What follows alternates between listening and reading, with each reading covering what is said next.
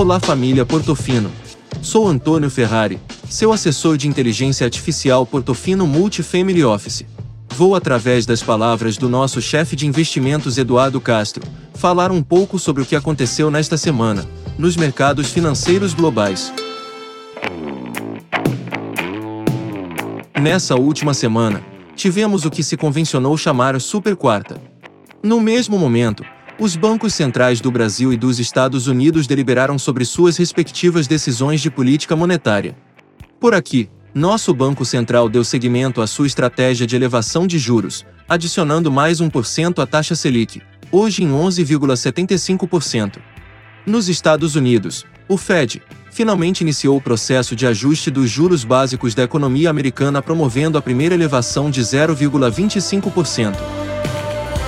O ritual de divulgação das decisões de política monetária por parte dos bancos centrais habitualmente inclui um comunicado que qualifica a ação tomada.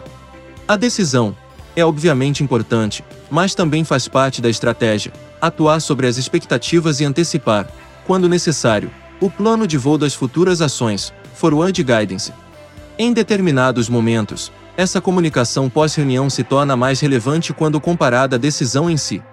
E dessa vez, foi exatamente o que aconteceu em ambos os casos. A decisão de elevar os juros americanos em 0,25% era francamente esperada por parte do mercado. A surpresa veio no aviso de que o Fed, mantido o atual ambiente inflacionário, pretende elevar os juros nas próximas seis reuniões deste ano e em pelo menos três em 2023.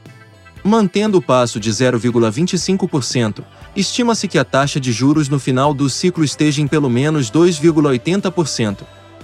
Nesse ambiente de preços de commodities sob pressão, e no caso dos Estados Unidos, de um mercado de trabalho extremamente apertado, há incertezas que certamente manterão a volatilidade dos mercados em nível elevado.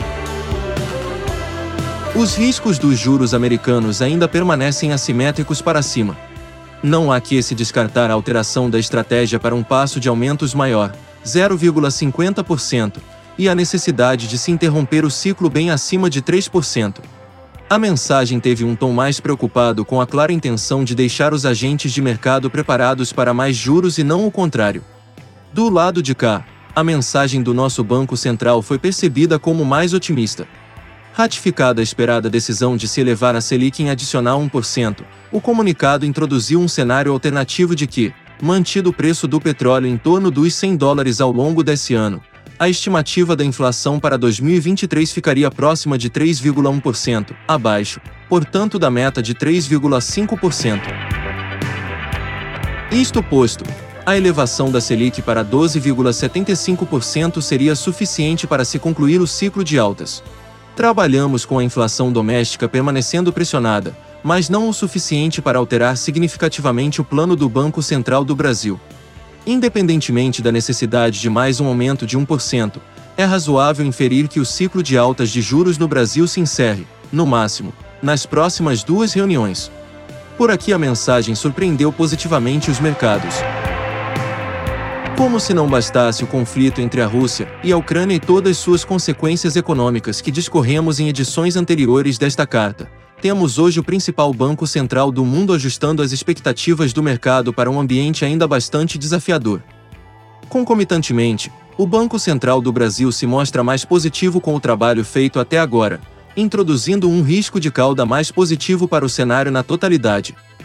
E é nessa complexidade que navegamos e ajustamos as posições das nossas carteiras.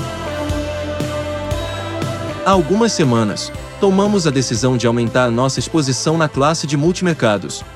Essa decisão tem se mostrado acertada, dado que, até o dia 1703, o nosso veículo exclusivo de alocação sobe 4,72% no ano contra um CDI de 1,98%.